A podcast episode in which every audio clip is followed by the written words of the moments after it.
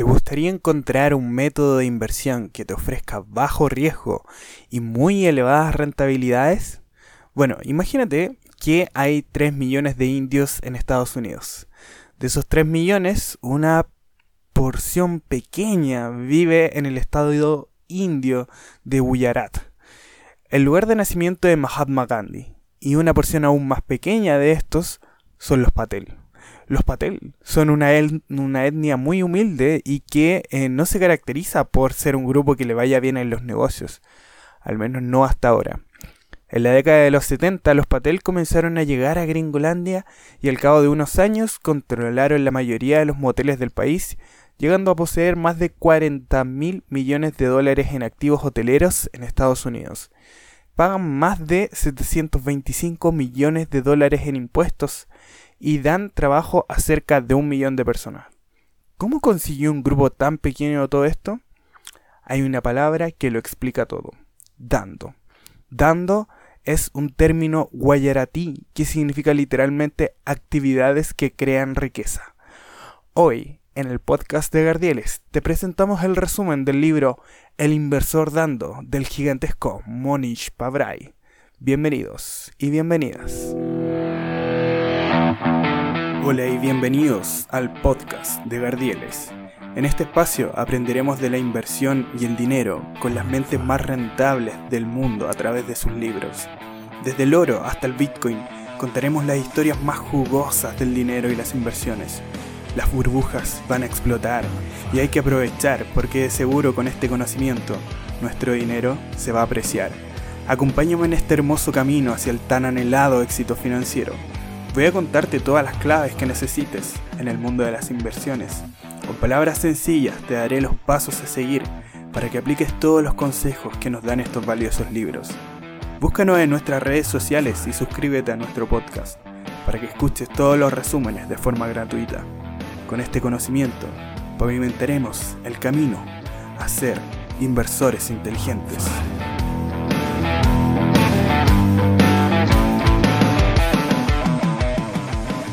Hola gente querida, bienvenidos, bienvenidas una vez más a nuestro resumen de la sección de libros para inversores. Esta sección donde sacamos lo mejor de lo mejor de los mejores libros para entregarte las principales ideas de inversión de los inversores más grandes de todos los tiempos. Si te gusta mi contenido, considera por favor apoyarme en mi Patreon o mi Patreon en www.patreon.com slash gardieles. También estoy subiendo contenido constantemente en mi Instagram arroba gardieles y alguna que otra frase bonita en Twitter como arroba linversores. Y en este caso estamos de vuelta con un libro que le tenía muchísimas ganas. Le doy desde ya las gracias a la gente del Club de Lecturas Financieras que en su canal de Telegram me facilitaron este libro. Y en este libro, Monish Pabrai, amigo íntimo de Guy Spear, sí, ese mismo que resumimos hace dos semanas con eh, la educación de un inversor en valor, nos cuenta su método para generar altas rentabilidades con bajo riesgo. ¿Y qué mejor que eso? Sería algo así como el santo grial de cualquier inversión. Y lo que más busca cualquier inversor es una alta rentabilidad con el menor riesgo posible. No negaremos que la gran mayoría de nosotros hemos aprendido que para conseguir altas tasas de rentabilidad es necesario asumir grandes riesgos. Dando le da la vuelta a ese concepto. Dando se centra en minimizar los riesgos mientras maximizamos el beneficio. Dando es como los Patel, esta etnia india, han construido su patrimonio de forma exponencial en los últimos 30 años. Imagínate esta historia. Papá Patel es un jefe de familia Patel que tras un contexto rudísimo donde le quitaron todo en una dictadura en Uganda, tiene que salir con lo opuesto a Gringolandia a principios de los años 70. Trabaja de empaque en un supermercado con el sueldo mínimo, y en ese momento, en la recesión gringa de principios de los 70, lo que menos ocupan los gringos son los moteles, porque no hay plata para viajes. Y esto funcionaba principalmente con la clase media alta del país que está completamente quebrada en esos momentos. No hay ocupación. Por tanto, son rematados los moteles y la, gran mayoría están en quiebra. Entonces imagínate esto, papá Patel ve una oportunidad acá. Se da cuenta que con una financiación de un 80 o un 90% de parte del banco, puede comprar un motel. Y en este caso no necesita pagar arriendo o alquiler para su familia, porque podrían comer allí, no necesitarían empleados, podrían dormir ahí, porque ellos mismos eh, también podrían mantener el negocio y por lo mismo tendrían los costes más baratos de todo el mercado. Llegó y lo hizo, y poco a poco comenzó a desbaratar los, los moteles de la competencia, porque simplemente no daban sus números. Súmale a esto a que llevan una vida austera, son casi siempre vegetarianos. Una típica familia de pateles vivía con alrededor de 5 mil dólares anuales a principios de los años 70. En ese tiempo el salario mínimo era de 1,6 dólares y lo máximo que podía reunir papá y mamá Patel en un año, contando que ambos trabajasen a tiempo, a tiempo completo, serían cerca de unos 6 mil dólares eh, anuales. Pero si compraban un motel que estaba a un precio oferta de 50 mil dólares, serían 50 mil dólares anuales. O sea, le alcanza para cubrir por completo el precio oferta del edificio. Y eso tomando en cuenta que serían las tarifas más bajas, que serían de 12 a 13 dólares por noche, y que tuvieran un nivel de ocupación medio del 50 o 60%. Imagínate, o sea, están pensando en el peor escenario posible, tal cual como deberías pensar tú en las inversiones, ¿cierto? Con estos números, su capital invertido, que eran esos 5 mil dólares iniciales, asciende a un impresionante 400% de rentabilidad. De verdad, ya quisiera tener ese tipo de rentabilidades. Y tú me podrás decir, ya, ok, Gabriel, muy bonita la historia, pero como toda la vida puede que el negocio no vaya tan bien como esperan ellos. Y bueno, como los pateles no tenían nada más que esos 5 mil dólares iniciales, el banco no puede quitarles nada más. Amigo, eh, recuerda que viajaron con lo opuesto. Básicamente ellos son los únicos capaces de hacerse cargo de este negocio a ese tipo de costes. Y es aquí la situación general y más esencial del método dando. Papá Patel tiene un 80% de posibilidades de que su negocio ande bien y de que las ganancias sean de 200 mil dólares anuales. Un 80% de probabilidades y un 10% de que su negocio se arruine por completo y otro 10% que el negocio acabe en una situación favorable, pero no tanto como en el primer caso. Imagina esto, si te ofreciera un hipódromo la posibilidad de un 90% de conseguir 20 veces tu dinero y un 10% de posibilidades de perder todo tu dinero, ¿la aceptarías? Por supuesto que sí, por supuesto que sí, pues tienes muchísimas probabilidades de ganar y sería lógico poner gran parte de tus activos en esa apuesta. Cara, cara gano, cruz, pierdo poco. Qué tremenda frase, Dios mío, no puedo estar tan de acuerdo. Y aquí vas a ver cómo en este libro sale muchísimo y hay muchísimos ejemplos de este tipo de situaciones yo no te los voy a dar todos, por supuesto, porque esto es un resumen, pero vamos a ir viendo algunos de estos ejemplos. De Caragano y Cruz pierdo poco. Así que, eh, una cosa, por ejemplo, ahora me podría decir una cosa son las historias de sacrificio que te puedas contar de gente que dormía en su trabajo, que trabajaba más de 100 horas a la semana. Y tú me podrás decir, bueno, yo la verdad es que tampoco, no, no es que lo haría eso, pero Monich nos trae un caso para nosotros. Imagínate, no sé si para nosotros, en verdad, pero imagínate a Richard Branson, sí, ese, ese mismo, el que estás pensando. El rubio que eh, no es gringo, sino que es inglés y es el dueño de Virgin. Quizás te parezca que no tiene nada que ver con papá Patel, eh, ¿cierto? Con Branson. Pero te, te sorprendería, bro, porque los dos son acérrimos practicantes del dando esta filosofía que te estaba comentando anteriormente. Y a continuación vamos a explorar el origen de Virgin Atlantic y vamos a aprender cómo fundar prácticamente cualquier negocio con el mínimo capital y sin correr prácticamente ningún riesgo, dando en su máxima expresión.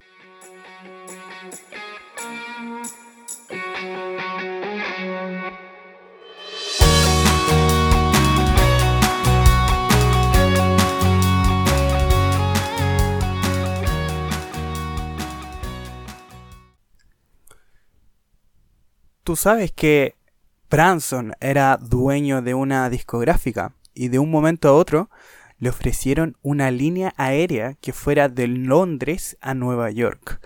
Obvio que se le pasó por la cabeza que le ofrecieron este negocio a 3.000 personas antes que a él.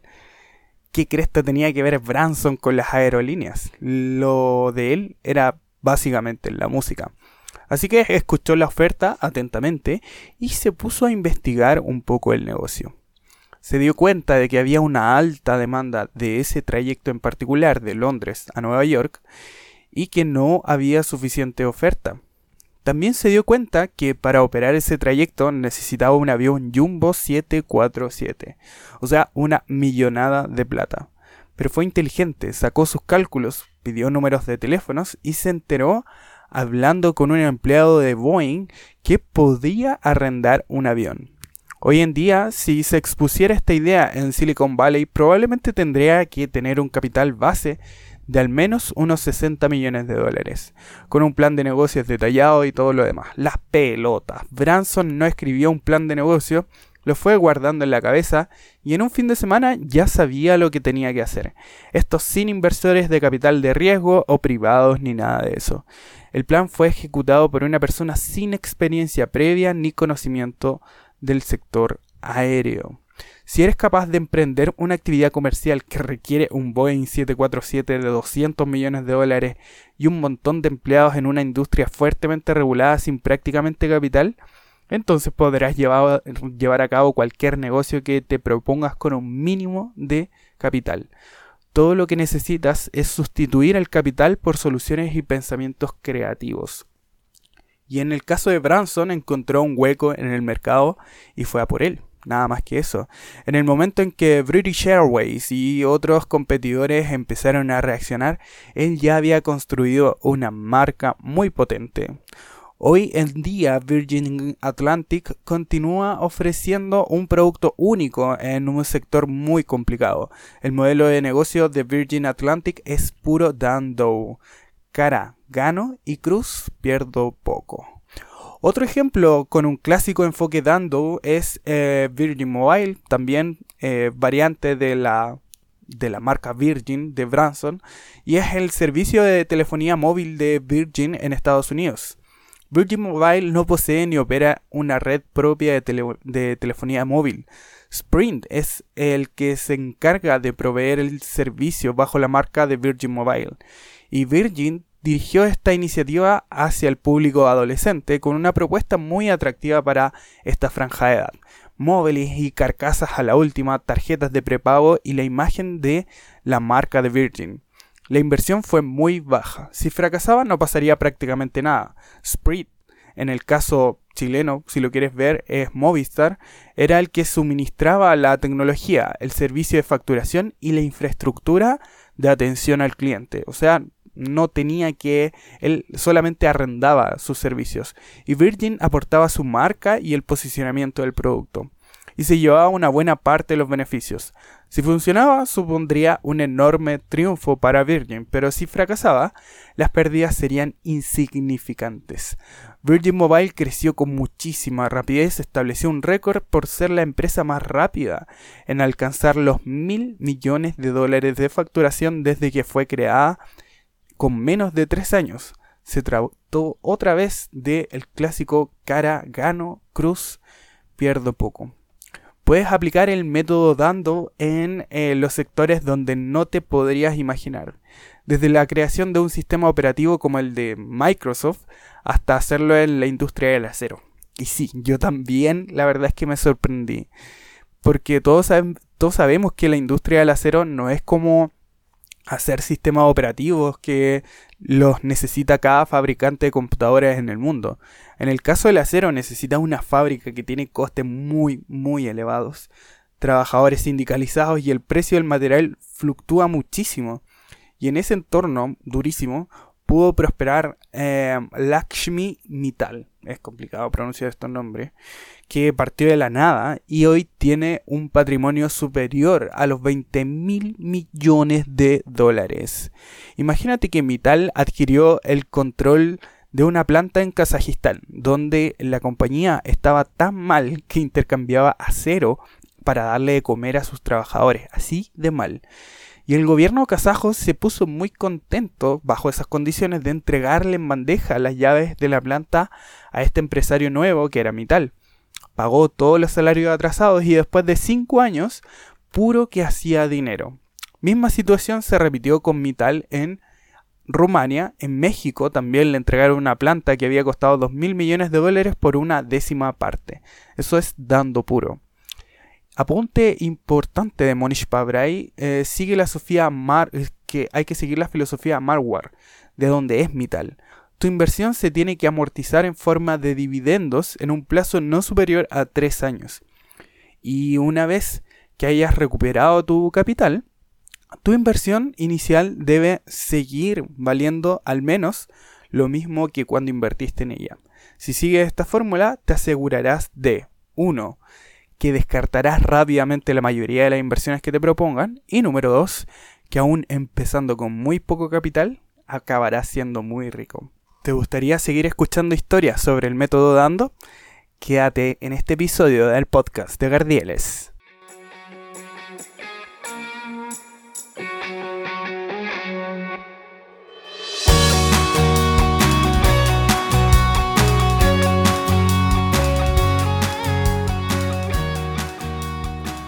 Según las propias palabras de Monish Pabrai, abro comillas, cuando fundé mi primera empresa, Transtech, prácticamente no tenía dinero. Contaba con unos 30 mil dólares de mi plan de pensiones de Telabs y un límite crediticio de 70 mil dólares en una serie de tarjetas de crédito que solicité antes de poner en marcha el negocio. Estuvo investigando Monish y el negocio si el negocio iba a pique, su negocio, podía declararse en quiebra y comenzar de nuevo. No había mucho que perder. Además, cuando dejó su trabajo, el jefe le dijo que estaría encantado de recibirlo de nuevo, incluso con un aumento de sueldo. Todo lo que podía perder eran los 30 mil dólares de un plan de pensiones, que no es poco, pero eh, teniendo 25 años lo que menos le preocupaba era consumir los activos de su jubilación. Porque siempre hay forma de empezar de nuevo a esta edad. Así que los animo a ustedes que sé que tienen por ahí esa edad, o un poquito más, un poquito menos. Y en esto Monish fundó Transtech en febrero de 1990, mientras seguía trabajando.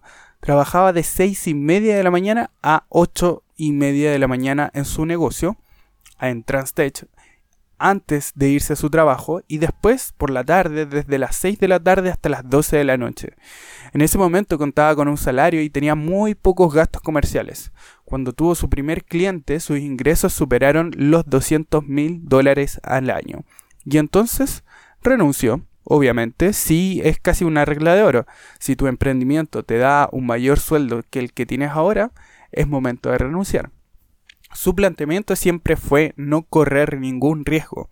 Sus gastos eran mínimos, su posible pérdida era de máximo 30 mil dólares, pero su ganancia podría ser de varios millones de dólares.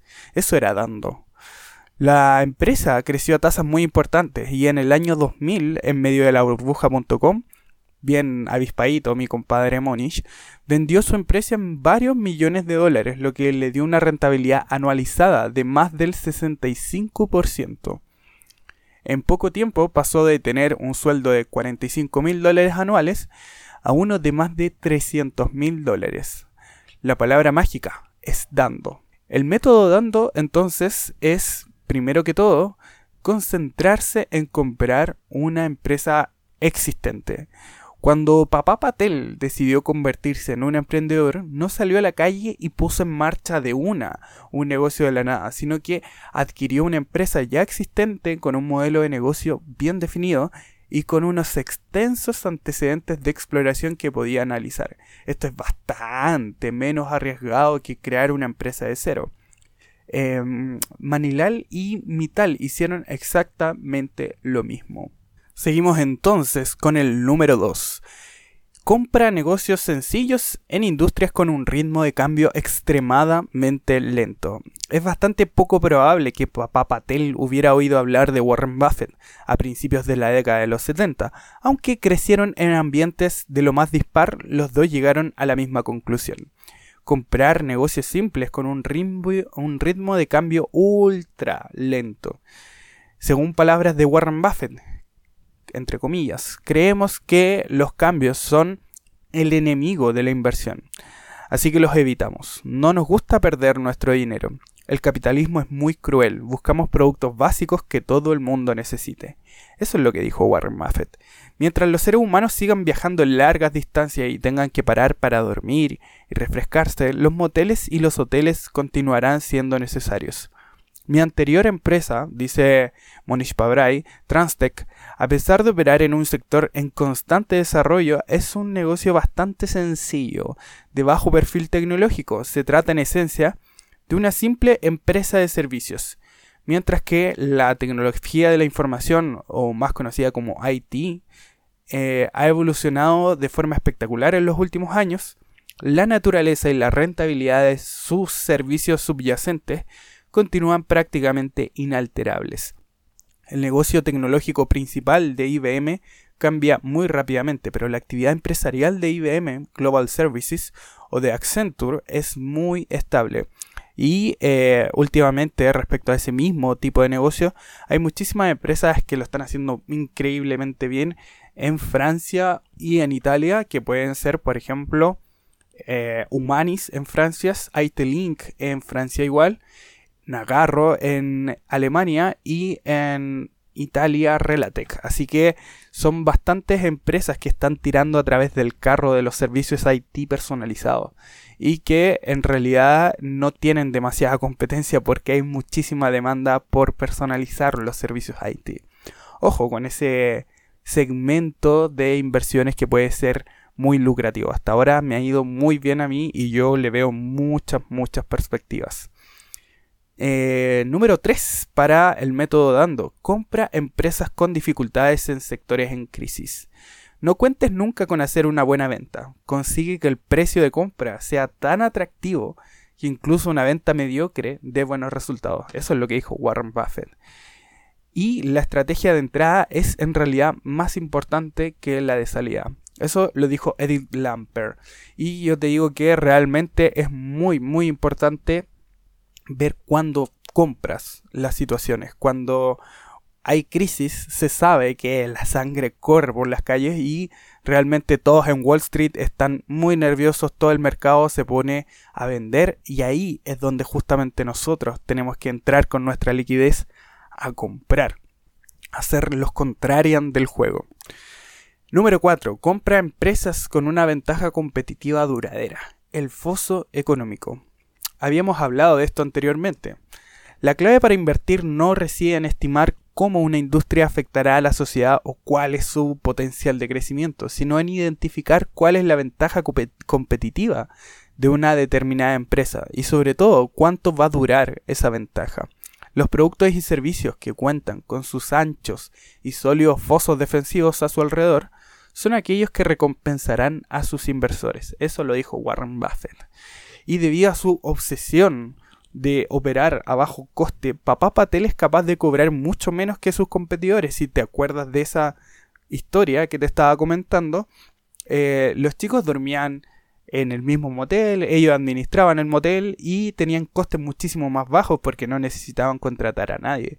Y aún así mantener los márgenes, eh, podían mantener los márgenes en positivo.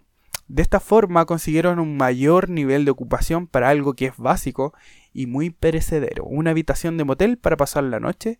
He ahí su ventaja competitiva duradera. Número 5. Apuesta fuerte cuando las probabilidades estén abrumadoramente a tu favor. Existía la posibilidad de que el motel de papá Patel fracasase. Sí, es verdad, existía esa posibilidad. Sin embargo, las posibilidades de que el resultado de las dos apuestas en serie realizadas en un periodo de 5 años les fuese desfavorable eran muy, muy escasas. Y aun en el caso de que la hubiera perdido, al tener muy poco que perder, el daño hubiera sido mínimo. Los servicios sociales le hubieran ayudado a levantarse de nuevo. Pero si ganaba y las probabilidades de hacerlo al menos una vez eran del 99%, obtenía 20 veces lo invertido. Era el clásico cara gano, cruz, pierdo poco. Número 6. Céntrate en el arbitraje. La definición clásica del arbitraje es el intento de conseguir beneficios explotando las diferencias de precio en instrumentos financieros idénticos o similares. Por ejemplo, Si el oro cotiza en Londres a 21 dólares por gramo y en Nueva York lo hace a 21,5 dólares, suponiendo unos costes de transacción bajos, un arbitrajista puede comprar el oro en Londres y venderlo inmediatamente después en Nueva York y embolsarse la diferencia. Por supuesto, en el momento en que alguien y algunos más realiza este intercambio, la diferencia de, de precio se va reduciendo y la oportunidad de arbitraje acaba desapareciendo a pesar de que los márgenes son reducidos y de que a veces el, diferencial existe solo fugazmente, el arbitraje no entraña prácticamente ningún riesgo y supone, mientras dura, prácticamente dinero gratis. Número 7. Compra negocios con un gran descuento sobre su valor intrínseco. Es bastante poco probable que Papá Patel haya leído al inversor inteligente. Eh, de Benjamin Graham o haya oído alguna vez el término de margen de seguridad acuñado por él. Sin embargo, papá Patel comprende intrínsecamente el concepto de minimizar el riesgo de pérdidas antes de tan siquiera considerar el potencial de crecimiento. Si adquieres un activo con un gran descuento sobre su valor real, existen muy pocas posibilidades y probabilidades de que se produzca una pérdida permanente de capital, aun si el futuro se desarrolla peor de lo previsto. Esto es exactamente lo que papá Patel hizo. Disponía de un enorme margen de seguridad cuando compró los moteles. Según Benjamin Graham, la función del margen de seguridad es en esencia la de hacer innecesaria una estimación exacta del futuro. 8. Busca negocios de bajo riesgo y un elevado nivel de incertidumbre. La compra del motel por, parte de papá Patel no llevó ningún gran riesgo. Sin embargo, el resultado de la misma sí estuvo asociado a, a un considerable grado de incertidumbre. ¿Qué hubiera pasado si los precios del petróleo se hubieran mantenido altos o si la recesión se hubiese prolongado en el tiempo? Incluso en este hipotético caso, Papá Patel hubiera continuado operando a bajo coste. Hubiese seguido siendo capaz de ofrecer tarifas más bajas que le hubieran llevado a un mayor nivel de ocupación incluso en el peor de los escenarios, hubiese conseguido salir bastante airoso de la situación. Pero si la economía florecía y los precios del crudo se moderaban, amasaría una gran fortuna.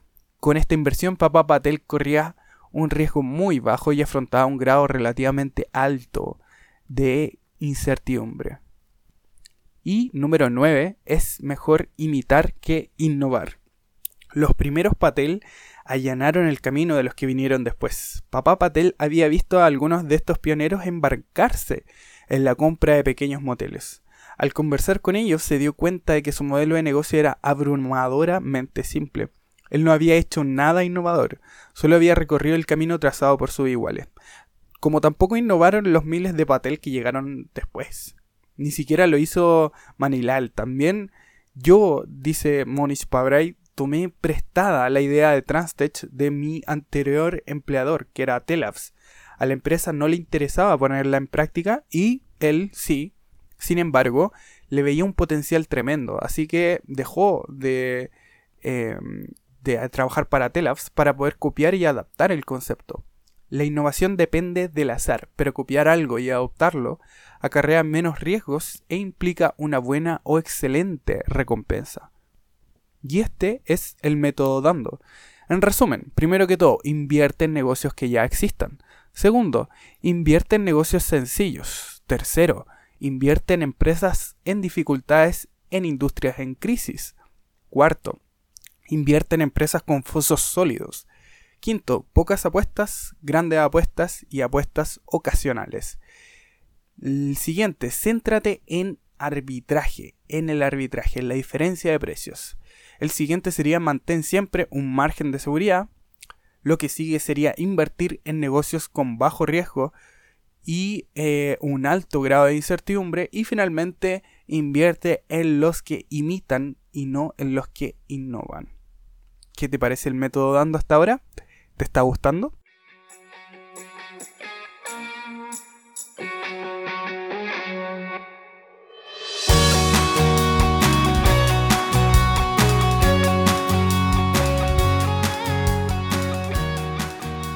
En el capítulo 15 de este precioso libro, Monish nos comenta el arte de vender.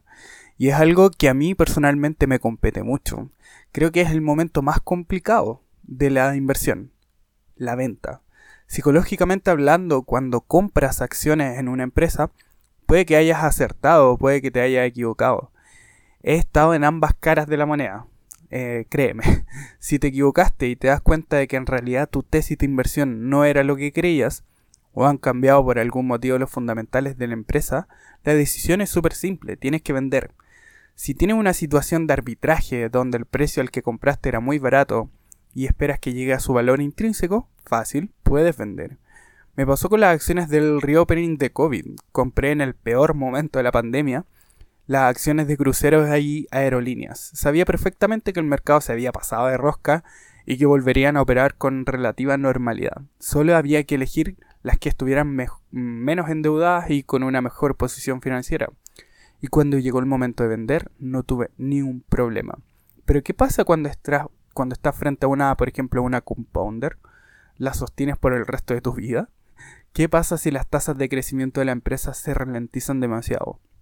Bueno, Monich nos habla del arte de vender. Primero que todo nos dice que debemos, debemos tener claros 7 puntos antes de entrar a comprar acciones de una empresa, porque para vender obviamente tienes que haber comprado acciones de una empresa. Así que estos 7 puntos son, primero, se trata de un negocio que entiendo bien que entra dentro de mi ámbito de competencia. Segundo, conozco su valor intrínseco actual y tengo bastante confianza en cómo este va a cambiar a medida que pasen los años. Tercero, ¿está la compañía valorada muy por debajo de su valor intrínseco hoy y a dos o tres años vista? ¿Más del 50%? Eh, cuarto, ¿estaría dispuesto a invertir una gran parte de mi patrimonio neto en este negocio? Quinto, ¿son mínimas las pérdidas en caso de que algo salga mal? Sexto, ¿posee un foso la empresa? ¿Qué tan grande es? Y séptimo, ¿son sus gestores gente honesta y capaz? Solo te deberías plantear la compra si la respuesta a todas estas siete preguntas es un sí rotundo. Respecto a las ventas, Pabray nos dice que la única vez que se puede vender a pérdida en una acción dentro de los dos o tres años siguientes a su compra es cuando se cumplen estas dos condiciones. Recuerde que Pabray nos dice que el momento que al menos deberíamos tener, perdón, una cartera una acción por al menos dos años. Entonces, estos serían los dos motivos por los que podrías parar esa inversión antes de los dos años. Primero, somos capaces de calcular su valor intrínseco presente y futuro de aquí a dos o tres años de, forma bastante certera. Y segundo, si el precio ofrecido es superior al resultado de nuestro cálculo del valor intrínseco actual y futuro. Así, Pabrain nos dice que es muy probable que el valor intrínseco y el precio converjan antes de que se cumplan tres años de compra, generando pingües beneficios. Cada vez que la diferencia sea menor a un 10%, no lo dudes, liquida la posición y sal. Vende siempre que el precio de mercado supere al valor intrínseco. La única excepción tiene que ver con los asuntos fiscales. Si lo que buscas son ganancias a corto plazo, has de aguantar hasta que puedas obtener las ganancias a largo plazo o hasta que la diferencia entre el precio y el valor intrínseco sea tan grande como para compensar la mordida fiscal. ¿Y qué nos dice Pabray respecto a la indexación? ¿Qué nos dice este tipo? En el capítulo número 16, Monich nos comenta lo que la mayoría sabemos. Es que los gestores de fondos activos cobran unos costes de transacción muy altos y que la mayoría de los inversores particulares no supera a los índices de referencia porque hay demasiados costes de, transacción en juego. Comprar un índice general es una gran idea para la mayoría de los inversores, pero nos dice Pabray que nosotros podemos ganar todavía más por dos motivos. Primero, siempre ha habido una pequeña minoría de inversores y gestores financieros que ha conseguido vencer al mercado durante largos periodos de tiempo. Estos son, por lo general, los inversores dando. Merece la pena estudiar los métodos de estos inversores. Y si quieres estar tranquilo, lo mejor que puedes hacer es encontrar a uno de estos gestores para que administre tus activos.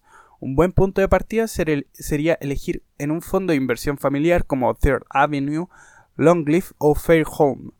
Es muy probable que estos tres logren mejores resultados a largo plazo que los índices generales. Y segundo, debemos aprender de la manera en que operan los índices. Si incorporas algunas características de la indexación a tu cartera, lo más seguro es que obtengas un rendimiento muy superior al de los índices en general. Y en este capítulo habla mucho de la fórmula mágica de Joel Greenblatt. Si eres nuevo o nueva por acá, tenemos el resumen de El pequeño libro que aún vence el mercado de Joel Greenblatt, en donde a través de unos criterios muy marcados, que es el elevado ROIC y lo barato que esté una acción, en la, mágica, en la, página perdón, eh, www.magicformulainvesting.com, Greenblatt nos ofrece una cartera de las mejores acciones y más baratas que están disponibles actualmente en el mercado. Pabray nos dice que estas acciones son la madre de los índices. De hecho, él lo ve como un índice dando. Es como una especie de indexación, pero muy filtrada por excelentes parámetros y sin necesidad de análisis ni reflexiones. Es muy reinteresante la mirada que tiene Pabray sobre el foco que debemos tener en nuestras inversiones. Imagina que hay más de 100.000 compañías cotizadas, letras del tesoro, fondos de inversión y un largo, largo, etcétera. Lo que tienes que hacer es enfocarte en tu círculo de competencia y aprender todo lo que puedas de ahí. En algún momento aparecerá una idea, alguna idea de alguna empresa cotizada que te llame la atención. Y ahí tienen que pasar todos los filtros que ya revisamos anteriormente. Recién ahí te puedes plantear comprar. Y finalmente Pabray nos dice, la mejor manera de aprender es enseñando y escribir este libro ha sido para mí una increíble experiencia educativa. Si no hubiera sido por la gente de John Wiley Sons, es probable que nunca me hubiera animado a escribirlo. Me siento agradecido por la oportunidad y experiencia vivida. Claramente, Monish. Y este libro se centra únicamente en cómo maximizar la riqueza. Nos cuenta Pabray que su padre falleció en 1997 y siempre decía que veníamos a este mundo desnudos y lo abandonamos desnudos. Nadie consiguió siquiera llevarse un alfiler consigo. Y también decía que debemos completar los espacios en blanco entre el nacimiento y la muerte. Y a este respecto, mm, a Pabray le gustaría añadir que una vida dedicada solamente a generar riqueza o comodidades para nosotros mismos y nuestras familias es un modo de vida con muchas carencias te invito a sacar todo el potencial de las técnicas dando para maximizar tu riqueza. Pero también espera Múnich que antes de que tu cuerpo empiece a fallar, emplees algo de tu tiempo y del dinero que hayas conseguido gracias al método dando para dejar este mundo un poco mejor de lo que encontraste. No podemos cambiar el mundo, pero podemos mejorarlo para una, para diez, para cien, o puede que incluso para miles de personas. Y eso es todo amigos y amigas. Espero haber contribuido en algo con este y con los otros episodios a mejorar en algo sus vidas. Ya somos varios cientos los que estamos escuchando este podcast en haberles brindado valor durante todo este tiempo y realmente estoy muy agradecido. Seguiremos intentando dar el valor a través de este humilde espacio. Y espero de verdad que si este contenido te ha ayudado lo puedas compartir para que más personas puedan seguir formándose en el arte de las inversiones. Y como decimos siempre por acá, para invertir hay que ahorrar y para ahorrar hay que tener educación financiera. Y en este podcast sí que te la entregamos. No te olvides de seguirme en Instagram como arroba gardieles y en Twitter como arroba inversores. Que tengan una muy muy buena semana. Chau chau.